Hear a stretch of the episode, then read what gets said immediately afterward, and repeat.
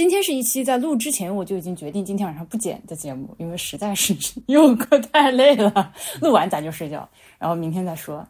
呃，今天呢又是四个人，除了我之外还有段志强、李二，飞马飞牛的李二，张南成占占领广告位。呃，咱们今天的这个行程是咋样的？李二先跟大家说说呗。哦，今早上我们先集体去吃饭，吃完饭之后去了第一个地方，第一个地方是西岳庙。呃，今天就去了两个地方，其实一个是西岳庙，一个是龙门石窟。，对，因为我们紧急从西岳庙赶火车到龙门石窟，一步三滑，呃，所以之后的行程就是在龙门石窟进行了一个长距离大漫步。早饭，今天的早饭很厉害。今天的早饭吃了一个，又是一个新东西，以前没吃过、没见过、没听说过的，叫菜卷子，应该叫什么陕西肠粉？话音肠粉。它是面皮儿，然后里面是韭菜粉条馅儿，哎，主要是粉条，卷在一起蒸好。点一份呢是三个卷子，然后他会拿那个铲子咔咔剁几刀给，像就像肠粉那样给它剁碎，浇上辣椒油，非常好吃。而且这种辣椒油是陕西比较特色的一种红油，感觉吃陕西的很多主食都会有这样的辣椒油。呃，那就为什么为什么听起来大家越越说越荡，然后就累了下去？哦，没电了。没电了，对确实都没电了。西岳庙，我之前其实就是都没有听说过，所以这是属于跟着端成长见识的。为啥说起这个是你的点儿？这因为我一直关注西岳庙，然后写了一些有关西岳庙的很无聊的论文，一天都发不了。但是越做对越对它有感情。嗯，OK，你来说吧。我我我我们我们今天在西岳庙都干了啥？我们在西岳庙，当然首先是沿着它的这个中轴线参观了一圈，然后最主要的就是看了各种各样的碑。呃，西岳庙呢，它在中国古代一直是一个祭祀华山的地方。那么华山作为五岳之一，而且华山它在五岳当中的地位也是比较高的，因为从呃在汉代以前呢，五岳有哪五岳，甚至五岳祭祀都没有完全固定下来，但是在那个时候，西岳庙就已经非常受到重视了。呃，对不起，不是西岳庙，就是华山就已经非常受受到重视了。然后西岳庙大概在东汉时期吧，我们可以确定的是，它就已经成为了祭祀华山的一个主要场所，在之后就一直没有变过。这是西岳庙厉害的地方，而且我今天听解说才知道，原来西岳庙是五岳五岳的岳庙当中规模最大的、面积最大的，嗯也是因为它这个一直祭祀的延续性嘛。嗯那就说明每个岳庙其实都不太大，是吗？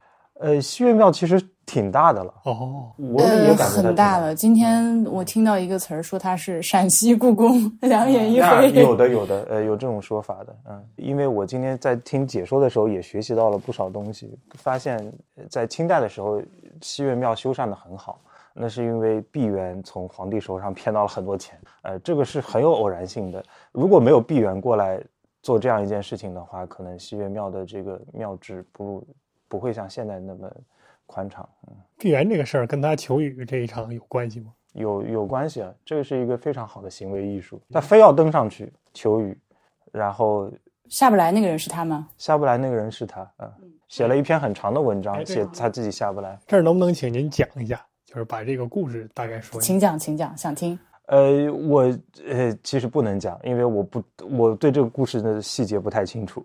毕源是谁？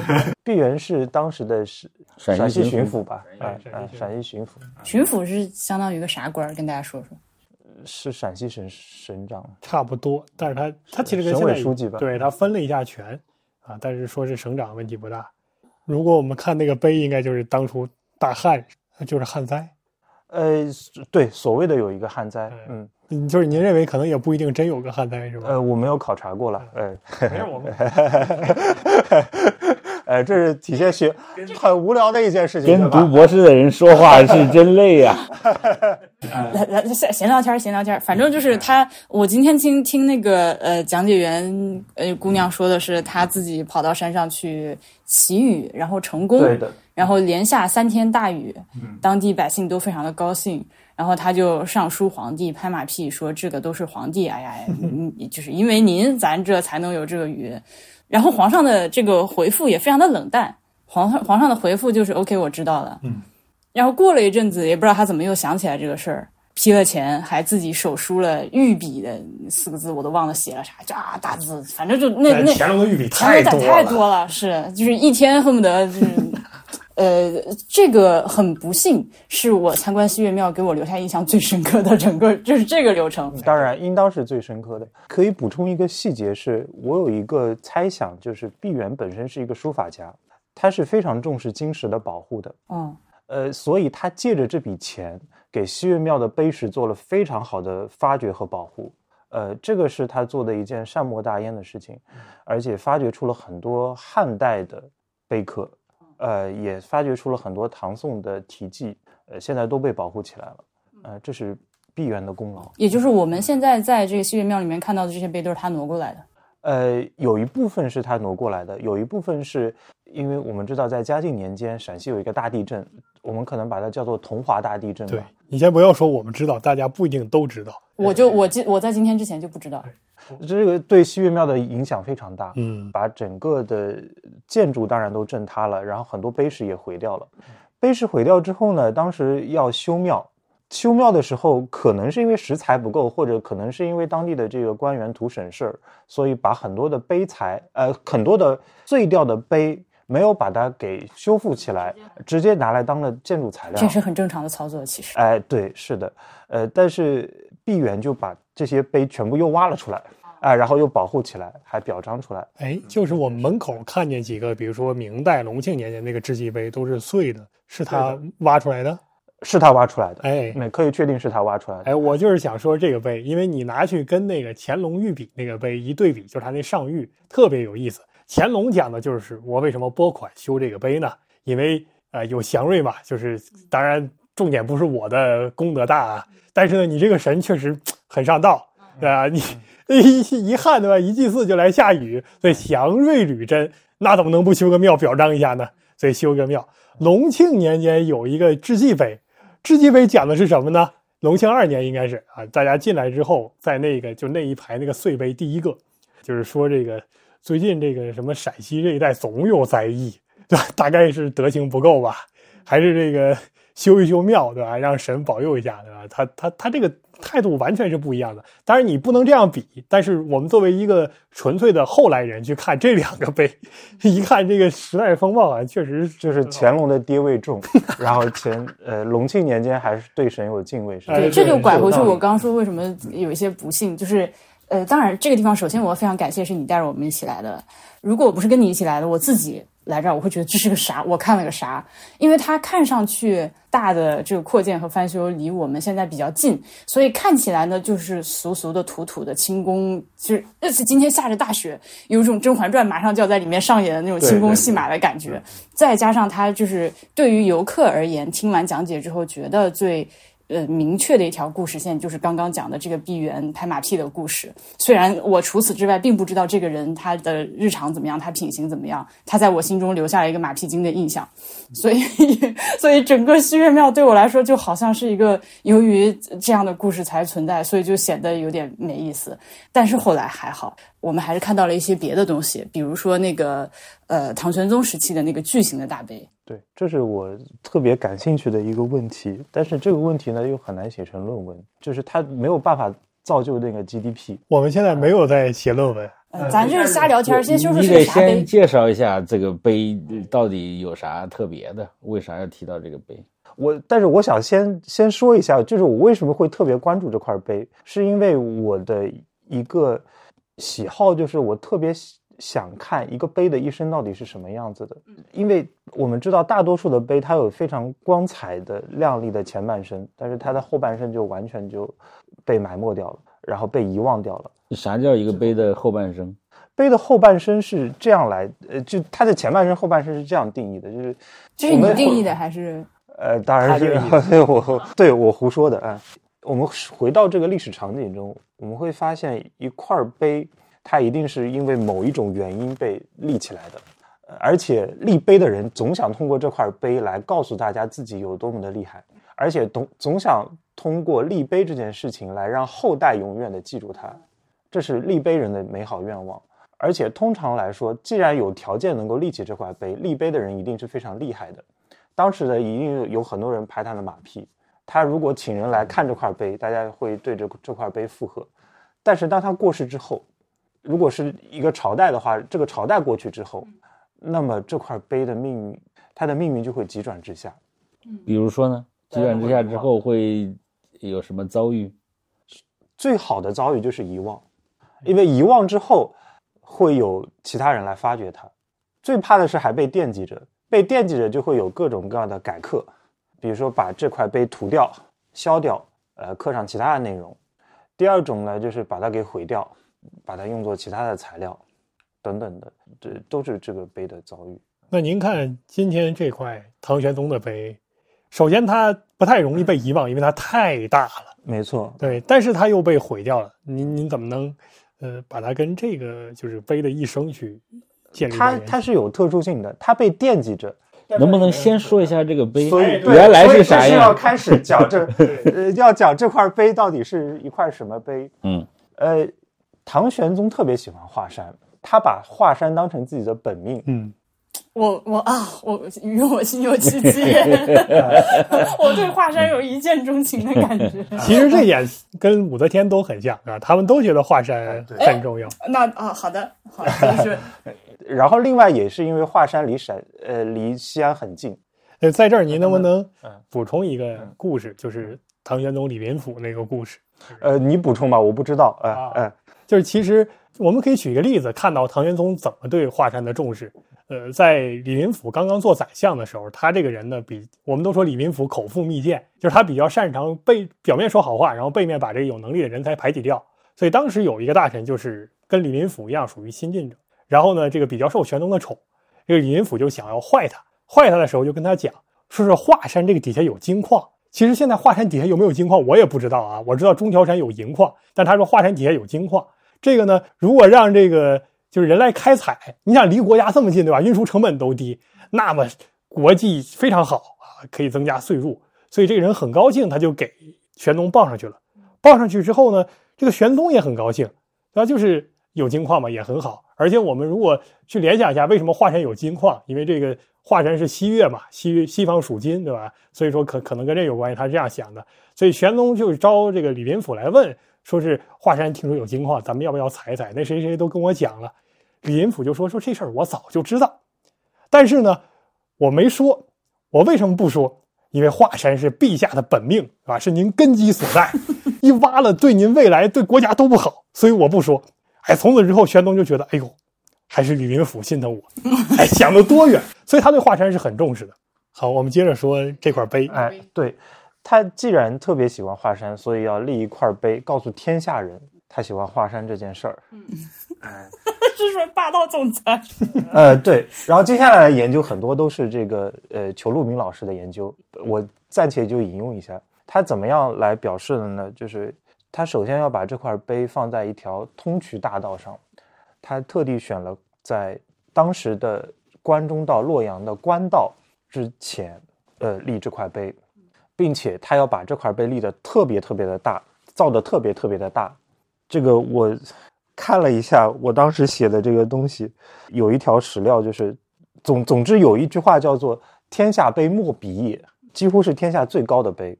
他还要制作成拓片，让他的大臣看，这一系列的事情来向大家表示他对这块碑的重视。然后我自己还发现，他不仅立了这块碑，他还在旁边在同一年立起一块小碑，叫做树圣颂碑。这个树圣颂碑呢，就是对刚刚我们说的玄宗御制碑的一个观看指南。呃，你远看要看到它碑上的花纹，更加霸总了。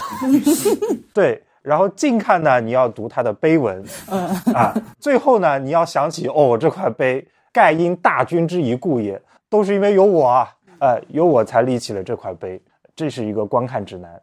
呃，他特别希望后人记住这块碑。哎，这个时候我们就特别感兴趣，那后人有没有按照你的这个观看指南去看呢？那从来没有人这么看过。呃，那么后面的人怎么样去看这块碑呢？就呃是我特别关心的一个问题。首先，就唐代人当然当然会特别重视这块碑，并且呢，还把这块碑和唐代的这个命运联系在一起。因为在黄巢起义的时候，住在华阴附近的人就会听到在西岳庙里面有这个呃火烧的声音。在宋代的一个笔记小说里面，就是说大家认为这块碑在烧，但是你会发现，就把黄巢起义和这块碑的命运联系在一起，这个就是一个很有意思的事情，说明在当时的人看来。呃，这块碑和唐朝的命运是有密切的关联的。这个好玩，他没把安史之乱跟他放到一块儿，反而把黄巢起义跟他放到一块儿。因为黄巢确实对这块碑造成了破坏啊。他怎么搞的？这块碑原来有一个碑楼，首先在碑楼里面藏了很藏了一些人。黄巢去的时候，对，呃，黄巢去的时候就把这个碑楼给烧了，然后连带着把这块碑给破坏了。这个也是有史料证明的。但是继续往后说，说到在宋朝的时候。这块碑实际上没有被毁掉，仍然屹立在那里。这个也是史料当中说仍屹立，并且呢，就连明朝的时候都有一个布政使在碑碑音处刻了其他的文字，所以可见这块碑它的作用还一直保留着。但是它的这个存在的形态就非常多样了，不同的人会有不同的这个看法对这块碑。比如说当地的人会把它叫做五岳斗圣石，这怎么写？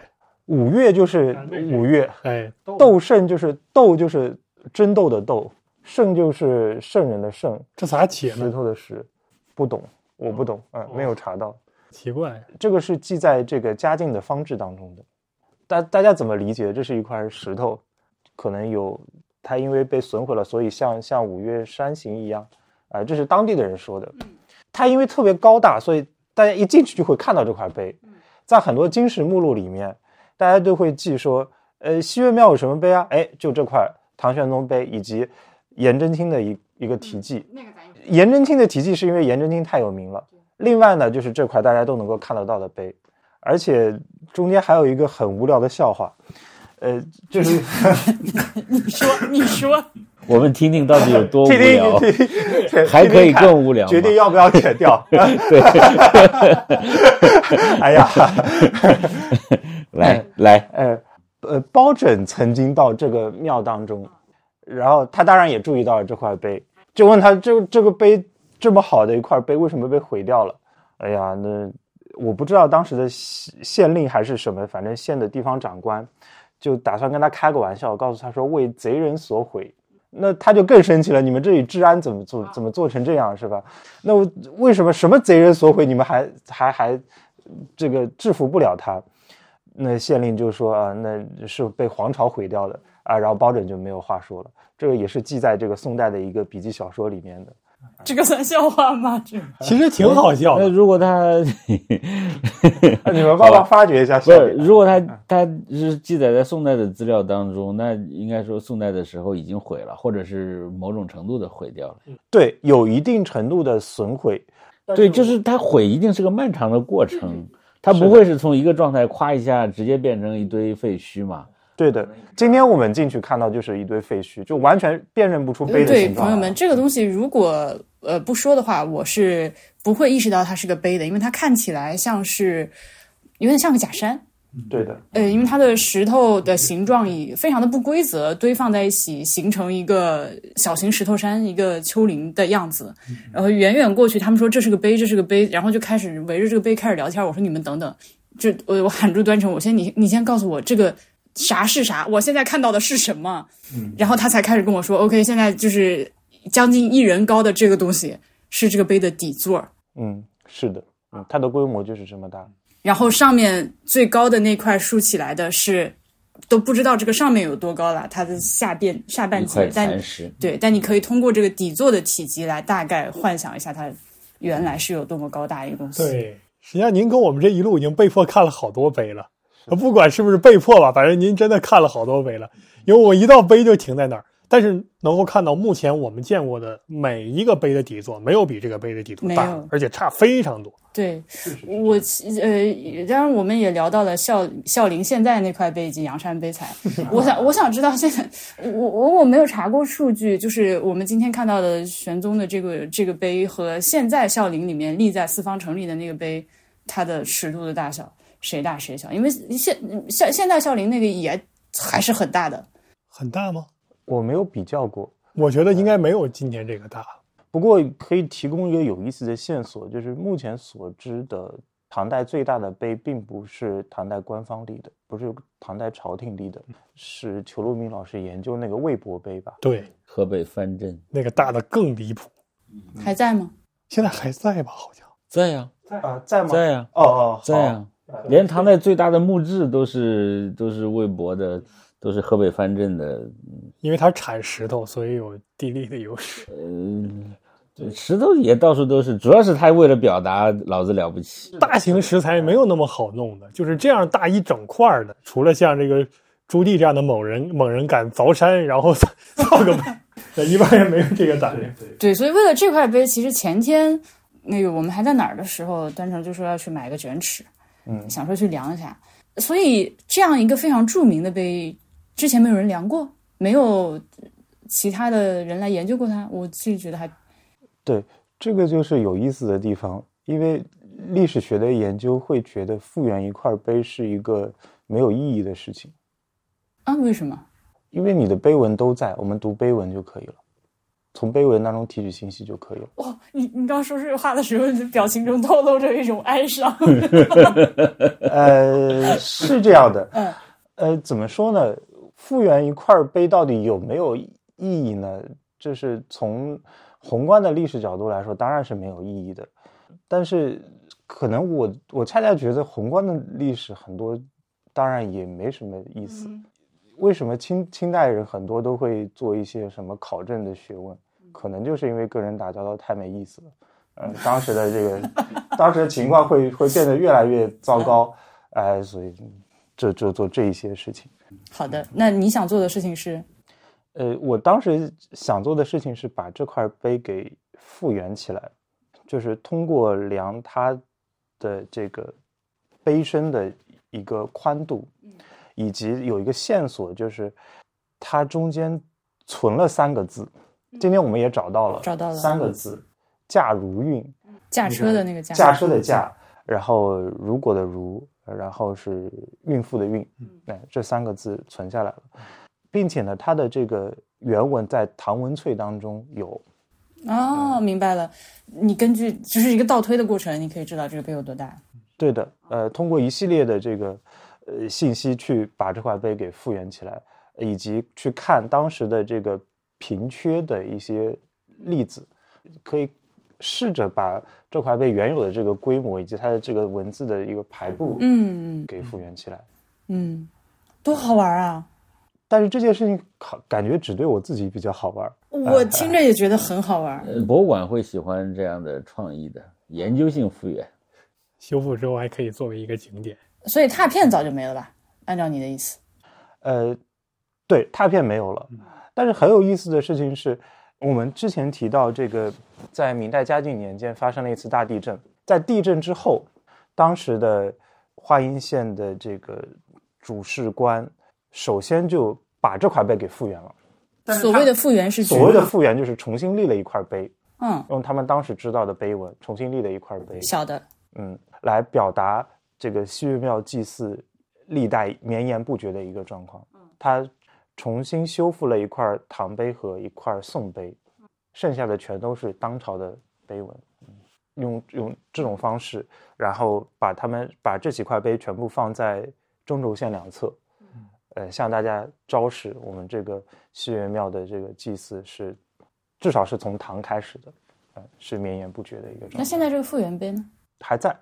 我们今天看到了吗？今天没看到，今天时间太紧张了，呃，里面的碑太多了，有很多故事都没有讲。哦，是是确实。嗯，今天去看的话，还能看到就是基座上还有一些浮雕，还是、啊还是有一些部分，然后那个碑身上有一些就是周围一圈的装饰性的那个浅浮雕的花纹也还有有的。还有留下来，而且西岳庙做的比较好的就是他们有考古报告，而且他们还在不断的发掘出一些新的碑石来，呃，这都是因为在明代嘉靖地震后，那个修庙的人把这些碑石全部毁掉了，然后埋藏在了现在叫五凤楼底下，呃所以每一次修缮五凤楼的时候，都会挖出一些碑石来。这算不算摧毁性保护？哎，也有可能算，一种悲才的窖藏。哎，哎，真真是有可能的，嗯。当年不稀奇，过了两百年挖出来好稀奇呀、就是如果他当年没有这样去把它毁掉的话，不知道后面会发生什么样的事情，不知道这些碑石会遭遇什么样的厄运。嗯，那另外一块呢，就是所谓的有颜真卿字迹的那一块。呃，那块碑它有意思的地方就在于，它本身这个题记因为颜真卿这个人而变得非常的有名。但是你要知道，西岳庙当中的题记有多少则呢？其实这个有人帮我们统计过。哎呀，我忘了是欧阳修还是，应该是欧阳修曾经统计过，他说有五百则，从唐到宋有五百则题记那么多。最后我们大概脑子里面能够跳出来的就是这一则颜真卿题。呃，很多人题记是因为我想借着这个西岳庙这个名头，然后来让自己也出名。但实际上他们都没有办法做到，除非你自己本来就很有名，才能够让你的题记变得有名起来。但是颜真卿题记，我今天我跟李二搁那儿看了看，他真的就是一个到此一游。因为题记就是这样，就是到此一游。呃，呃，但题题记有没有也稍微写的有文采一点的题记？他这个真的就是是对，当然是这样。但是你去看颜真卿题记的人，他想的不一样。他是看书法吗？呃，一方面是看书法，另外颜真卿题记的这个时间比较特殊，嗯，在他评判之前写的，呃，所以这个大家看颜真卿的东西会有不一样的感受，会觉得说颜真卿，我不仅看的是他的书法，当然说句良心话，我颜真卿的字我非常讨厌，可能是因为小时候经常让我写，就是每次一起门就是颜真卿的字，非常非常不喜欢。长大了才知道，原来颜真卿有名不是不仅是因为他的字好，而且是因为他的一些气节、一些文人的风骨，然后被后世所推崇起来的一个。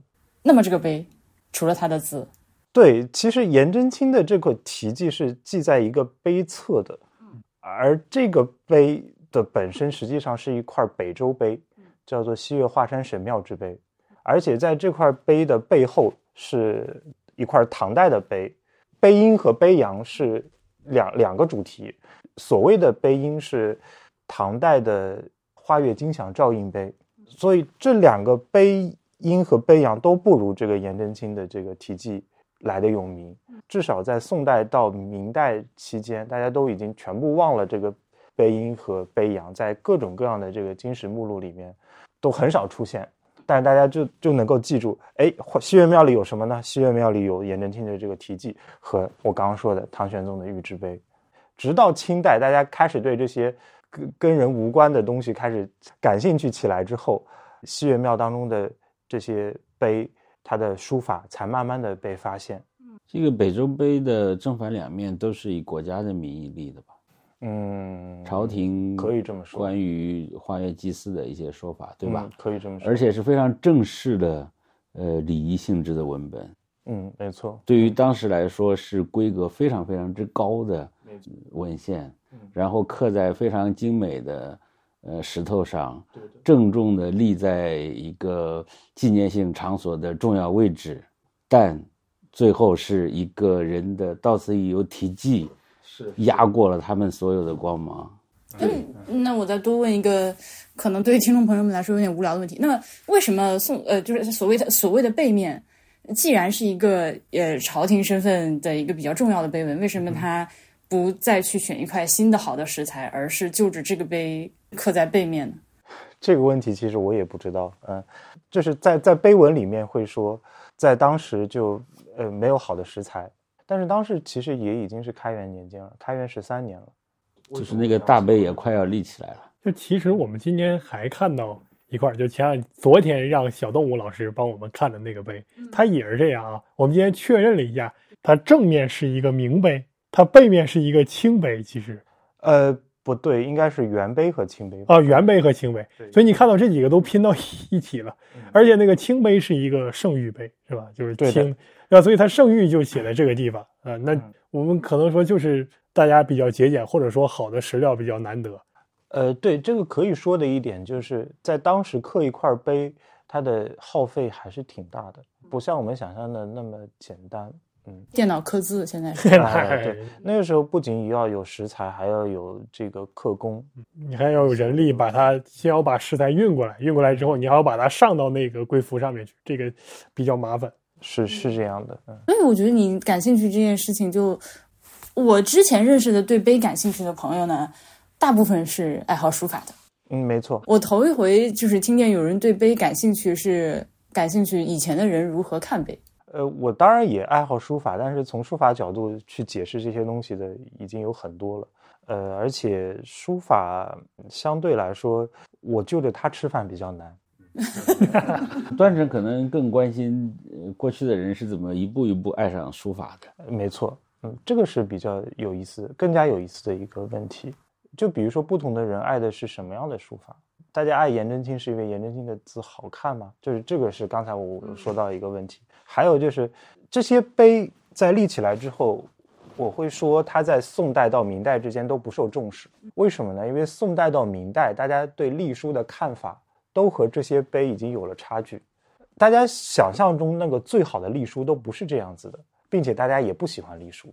直到清代的时候，大家才开始重视起来，大家开始疯狂的在全国搜寻搜寻这个隶书的字和篆书的字，才开始重新的兴起这个对于隶书和篆书的这个书写的一个浪潮了。嗯，今天你说的有一个被从华山某处挪到西岳庙里面的一个八面的一个床，然后啊，对对对，是的，郭宗昌，他是一个明代人，他应该说是比较早的对隶书感兴趣的，就是东汉的除外。呃，他在明代是比较早对隶书感兴趣的人，他当时写了一个《游太华山记》吧，大概是这样的一篇文章。写了之后呢，他就把这个石床放在了自己家里面。啊，对他没有把它放到西岳庙里面，因为不能，因为西岳庙里面的碑都是要向大家展示我们历代祭祀是什么样子的。你这种游游记怎么可能放到西岳庙里面呢？这是明代的情况。然后他把它放到家里面，他可能想不到的是，在他身后，清代人会对隶书那么感兴趣。一个清代康熙年间的知县就发现了他这块在家里面的这个石床，他家就住这附近。呃，这当然就住在华山附近，但是没有到西岳庙里面，然后就发现了这个石床，要把这个石床搬到西岳庙里面去。为什么？因为它的隶书好，而它的隶书好，所以要让它和西岳庙里面那些汉代和魏晋的碑一起并存，一起永放光芒。这个是一个很有典型意义的一件事情。这说明大家对西岳庙的看法不再是那个很无聊的，就是类似 类似于人民大会堂一样的这个这个这个，呃，你非要增加工作强度，没问题，可以可以可以说，这可以说。可以可以。就是对于西岳庙的看法不再是呃，孔庙，哎，类似于孔庙，就是一个跟呃跟皇帝有关的一个场所了，而是我希望在西岳庙里面看碑，呃，我希望到西岳庙里面看书法。这个这样的其实有点接近那个博物馆的一些想法。没错，没错，这说明大家当时对西岳庙的看法，对，对，就是它它的形式本身有了独立的意义，呃，可以和它的内容发生某种程度的脱离。你既然说到这个，西岳庙是谁想进来都能进的吗？呃，这个也很有意思。在唐代的时候，在某一篇这个唐代的这个碑文当中会说到，就是西岳庙平时是关闭的，然后在祭祀的时候才会打开。但是唐唐宋之间的题记有五百多则啊，所以怎么可能呢？所以怎么可能平时是关闭的呢？实际上都是谁想进就进。但是呃关键是是大家进来之后，对于西岳庙的看法是什么样的？有一个很有意思的现象，就是在唐宋之间，大家的夜庙题记目前还存留大概一百多则吧，所有都是夜金天王庙，当时叫金天王庙，然后或者金夜金子的金，金子的金，就是西西方。对，主西、主金、主秋，这个是西岳庙的性质。当时大家都会说夜金天王庙，或者敬夜金天王，或者敬夜西岳之神这种话，因为大家想要向这个金天王来讨一些什么功名啊之类的。但是到了明代的时候，大概就是从郭宗昌这个时代的人开始，他的题记变成了官碑，嗯，某某人观，这个观就和业有很大区别。我观就是进来看字的，进来看碑的，但是之前我没有看到什么人进来是为了看碑的这个证据。嗯嗯，这个很有意思，这个很有意思啊，这个很有意思。对，这可能真的是那个博物馆传统的一个，也许不那么重要，但是确实存在的一个源头，在中国的语境里面。嗯，哎，我给你补充一个旅行史的资料，就是这种呃官方的祠庙，当然基本上都是不开放的，平时包括孔庙也是，呃，但是确确实实都有很多人进去，呃，两种情况。一种呢，他本身是官员或者什么有名的人，呃，那么联络了当地的朋友地陪，呃，当地的官员还是什么，就是搞接待嘛。其实今天也是一样的，对吧？呃，感谢感谢薛庙的曹老师，哎，请他来，对对对，这是一种情况。以及讲解员小张。第二种情况呢，就是其实张岱自己到曲阜孔庙里也说得很清楚，就给点钱。就是门口那个把门的，他就塞个小红包，赏点银子什么的，就放他进去了。包括他跑到孝陵去，其实差不多也是这样的。所以这不是一个开放的旅游景点，但是呢，嗯。也不是说大家进不去，因为你你进去题记，你不是在那里写两，你还要刻在那个石石头上。对，这是要大费周章的。你进去了，你带个叮叮当当在那里搞半天，是这样一件事情。对呀，所以 所以这个这些开放都是是很有意思的，和我们今天的想法可能有点不太一样。我们想要么嘛你就紧闭大门不开放，要么你就公开卖票，对吧？大家随便进。嗯。可能不是这样，嗯，但是那个清代的这种官碑的巡碑、官碑的传统可以说非常发达，对吧？没错，哎，像这种活动在吴人当中相当普遍，这背后有很复杂的那个呃政治文化的原因，嗯，但是你说的这个可能是一个很很很直接的例子。嗯，更复杂的原因已经有人肯定有人研究过了，哎，这请看这个《富山的世界》，哎，章太炎就开始讲这些事儿啊，为什么清代金石学呃那么发达？所以你当时是为啥决定要就西岳庙写写点东西？呃，这个就太无聊了。我又问了答辩老师问的问题是吧？你为什么要写这个题目？呃，很简单，因为它碑多。为啥写这个题目？一般都是一般最主要原因就是没有别的题目可以好写了。可是背多的地方很多啊。他是我第一个接到背多的地方，赶紧写吧，来不及了，赶紧写吧。对我们有一个比较精妙的比喻，但是不适合张兄的这个世家，但是适合大多数此类历史学研究。那也适合他。对，就是当然，狗尿首先第一是材料导向啊，这个没问题，这是个正常人说的话啊。接下来一句就不是人说的话。狗尿台式的学问，就是像标记地盘一样，你发现了一片没有被充分标记过的，赶紧撒上一炮 啊！这样的话，你先写了，因为你不知道什么人在提前写。像我们这种没有门槛的学科，又不会有一个预发表平台，对吧？如果有预发表平台的话，大家就不用写文章了，你会发现大量雷同的题目都放在那儿，然后学术就停止了。所以现在就是大家抓到一个材料，赶紧先写，写出来再说。好的，是是，我我替那个端成挽尊一下。其实他这个想法，这有什么好挽的？呃，我 都好吧，我觉得不包括人家，我才是狗尿台。好好好，这个他这个想法呢，其实还挺符合一些学术新潮流的。他刚才说呢，说历史学家其实不太关心那个除了字儿以外的东西吧。这大概说的是过去传统的主流的历史学家，现在的历史学已经开始呃变了，呃，它本身就是在这个潮流里面关心各种物质性的东西。呃，视觉性的东西，然后它和周围空间环境的关系，这些东西，实际上大家越来越接近。无论是你做传统历史的，还是做那个艺术的、做建筑的、做别的这些学科的，大家的想法越来越接近，都就是希望把它放在它原来的那个环境和这个历史长河当中，把各种因素都考虑进去啊。嗯，所以本来我我我我一直觉得他这些想法呢还可以继续延续下去，就是应该还可以做很多，因为碑刻在中国是特别重要的。虽然世界上当然这种金石传统很多了，但是中国是比较特别的，是特别重视这些，而且有大量的资料留存下来。呃，唯一的难题呢，可能是，呃，你追溯起来你会遇到很多空白的地方。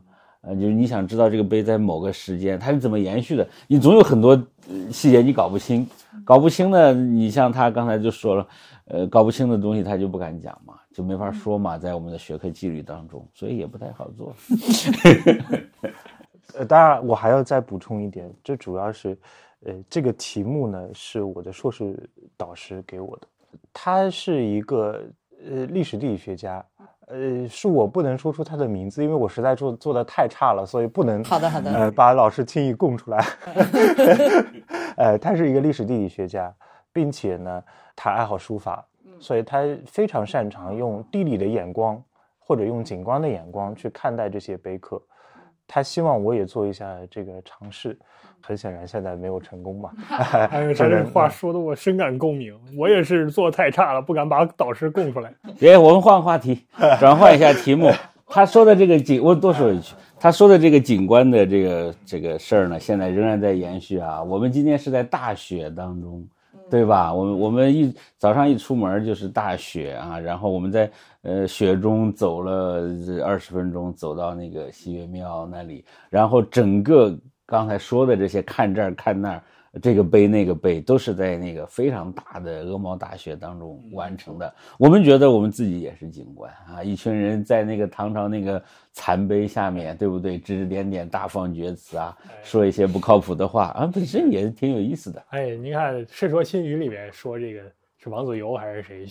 这个大雪天，对吧？穿着长木屐，戴着那个斗笠，啊，望之若神仙中人，对吧？我们这一批人过去，望之如文化痞棍，望之如神经中人。哎，不过今天大雪呢，天气好的时候，这个这个西岳庙它是正对着华山，他们我听他们本地人说那个叫莲花峰，呃，是呃。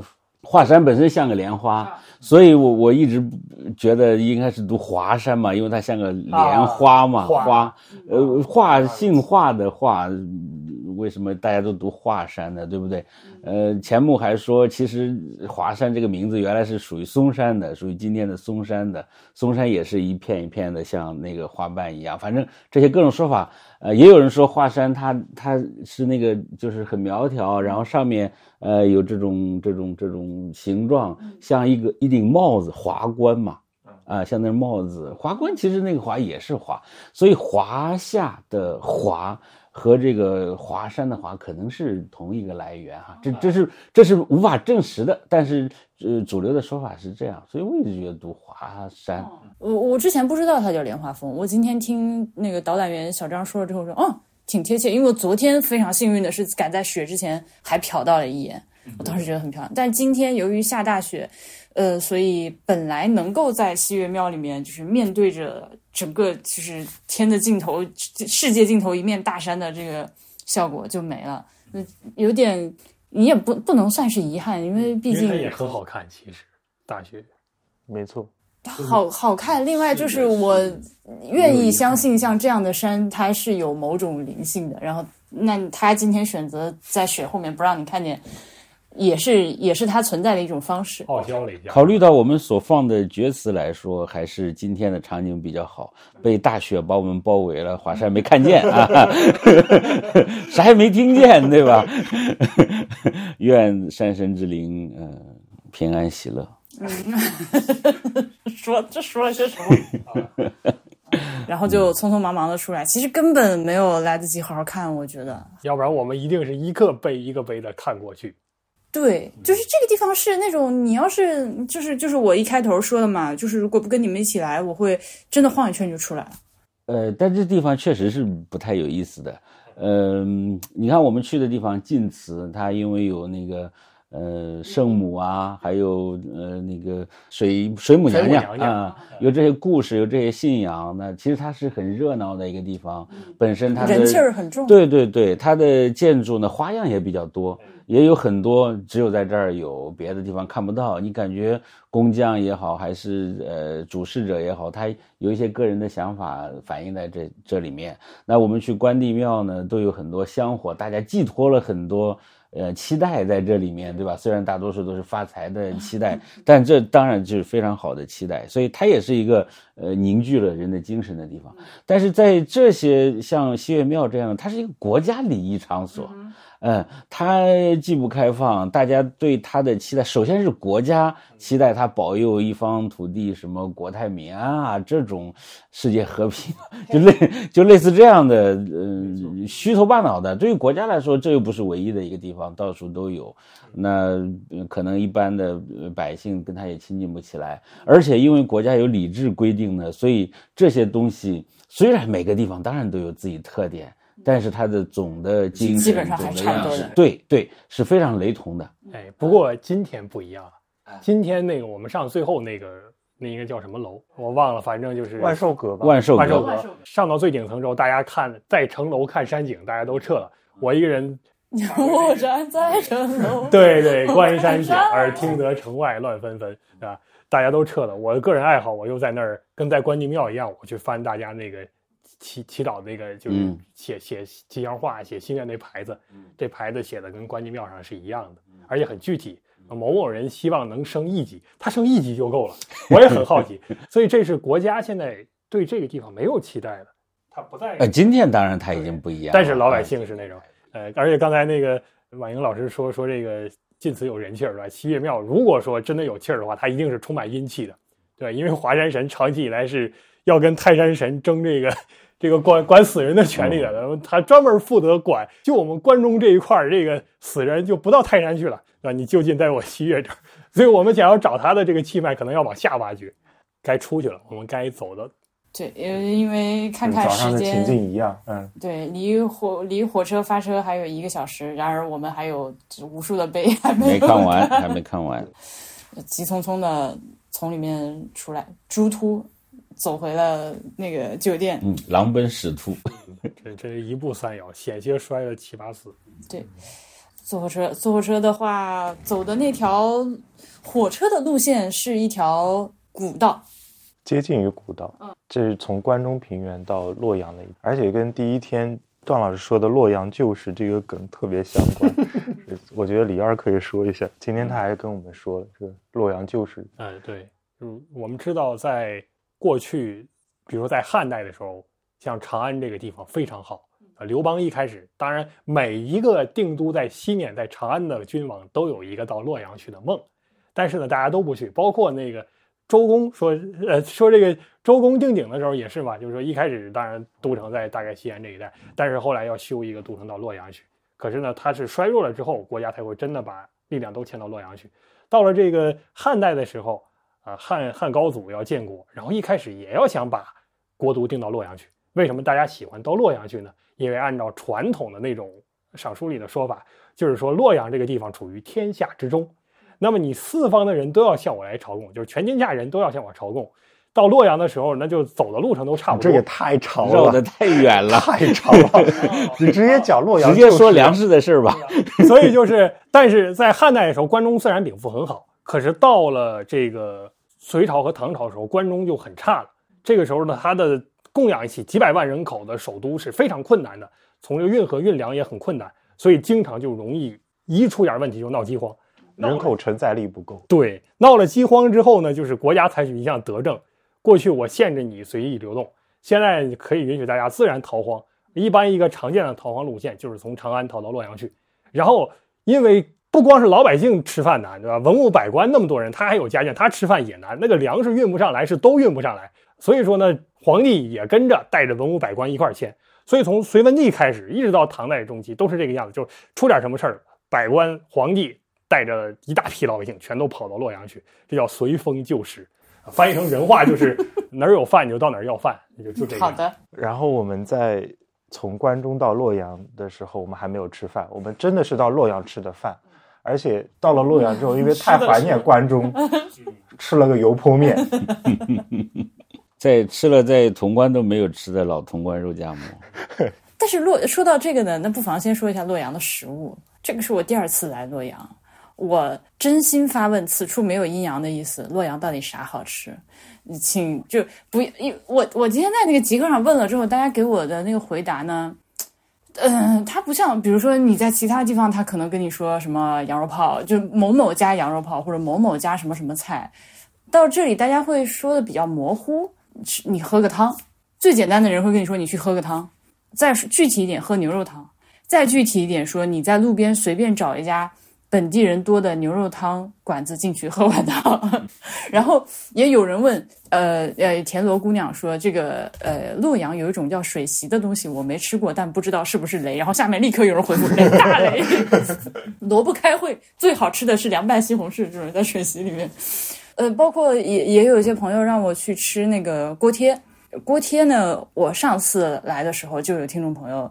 大力推荐说这个是本地特色，非常好吃，然后我就吃了。吃完了之后，我当时吃了我就开始皱眉头，我觉得是不是因为我去的店没有去对？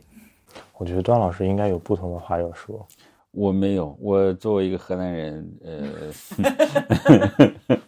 完全无话可说。嗯，我们河南菜是这样的，就是呃，也不能说不好吃，呃，亮点不多，嗯。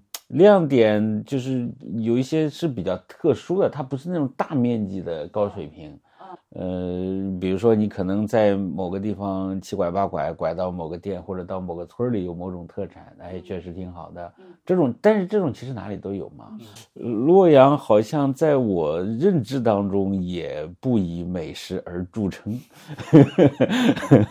对对对，特别是我们昨天在，我能说个，因为实际上所谓中餐美食，大多数是最近一百年发展起来的。嗯哼，而在最近一百年当中，我们河南人过得都相当之惨。哎，对，呃，没有条件，嗯，比如说，大家可以在网上看到关于洛阳水席的一些历史追溯，呃，那大概也是比较清末是民国时期。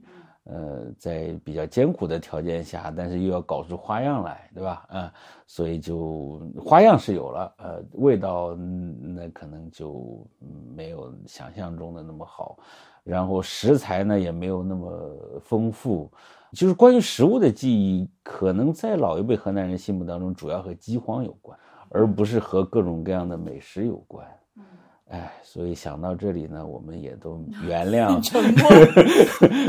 是是是，那当然，今天这个对吧？呃，国家昌明，人民生活富裕，是不是我们奋起直追？呃，这个大家做出更好的美食来啊，这个有厚望焉啊。对对对，明天中午吃啥就面临这个问题。嗯，是是是，早上已经吃全球统一标准餐麦当劳了。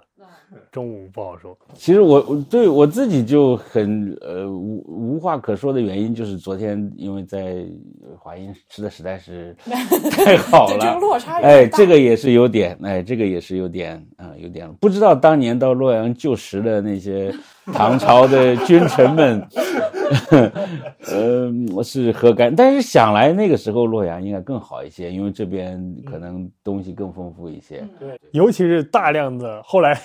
人家说是丝绸之路起点嘛，洛阳人说是丝绸之路起点嘛，这里还可能有大量的呃像波斯之类的这种风味的东西，对，吃一点外国的菜系。现在洛阳也有也有回民区，其实丝绸之路上美食都和呃就是在中国境内哈，在中原地区。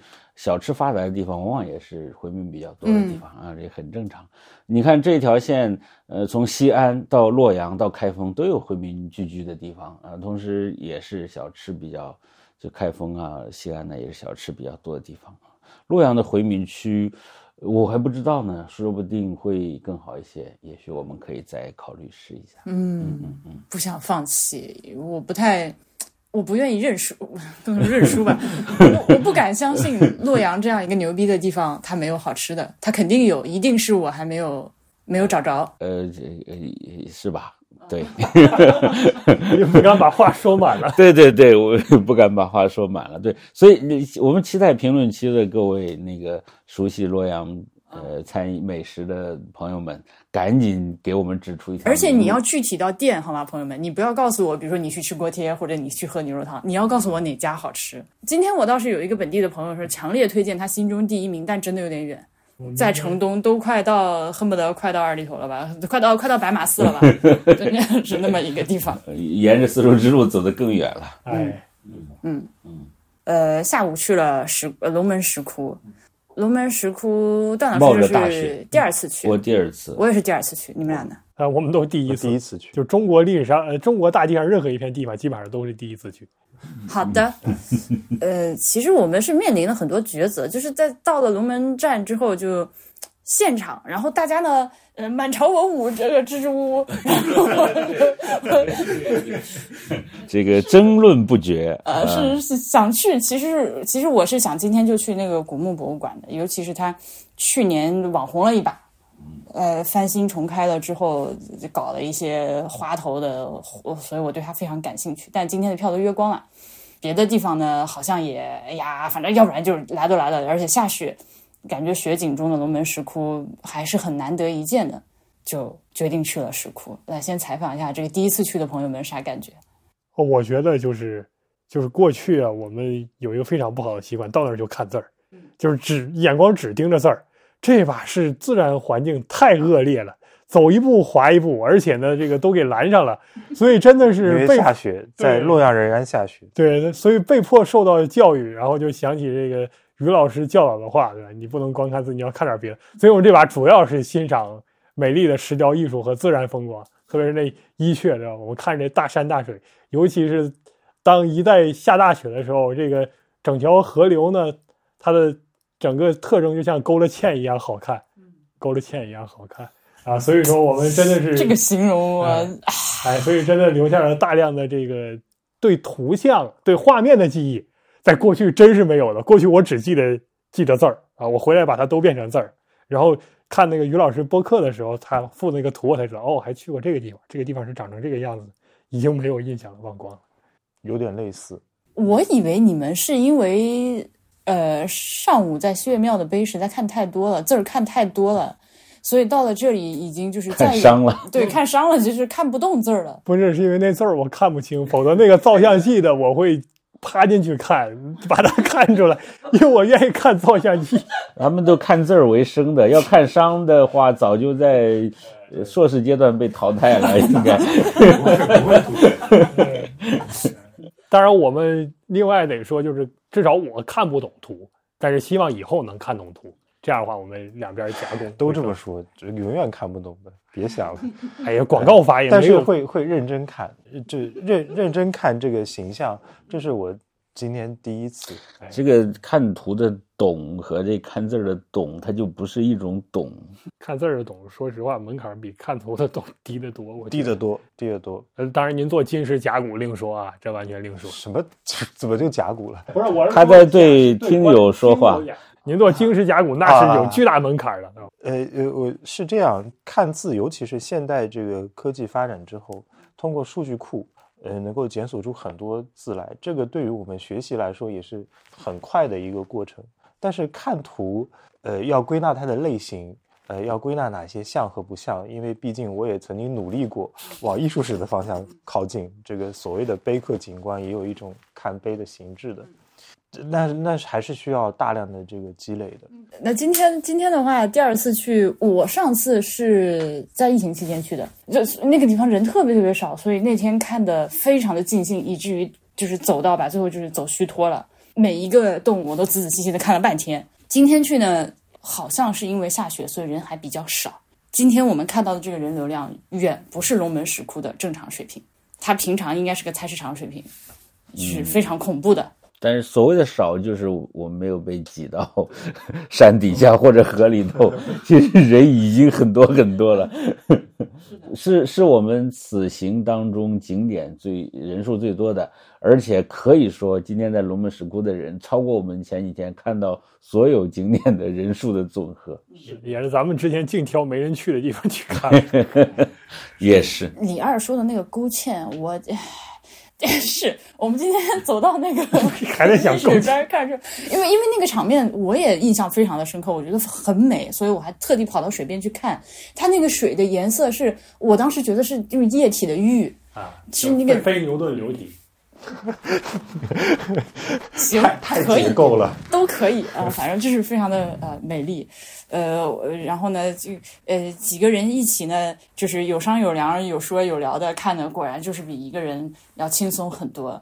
我通过观察你们在看什么，就发现了一些自己以前没有看过的东西，以及我上次来这个地方的时候呢，还没有开始观鸟，我今天来在龙门石窟看到了很多鸟。哦，这次呃在龙门呢，晚英一半时间在看佛，一半时间在看鸟。那望远镜就是一镜两用。呃，在高光时刻就是他把望远镜对着卢舍那大佛，但是看的是大佛头上和肩上的鸟。是的，红翅玄臂雀，雀子也有佛性啊。哎，对对对，那当然，一只小雀雀在那个卢舍那大佛上。对对，佛我鸟三位一体，这都都都都杂糅到啥程度？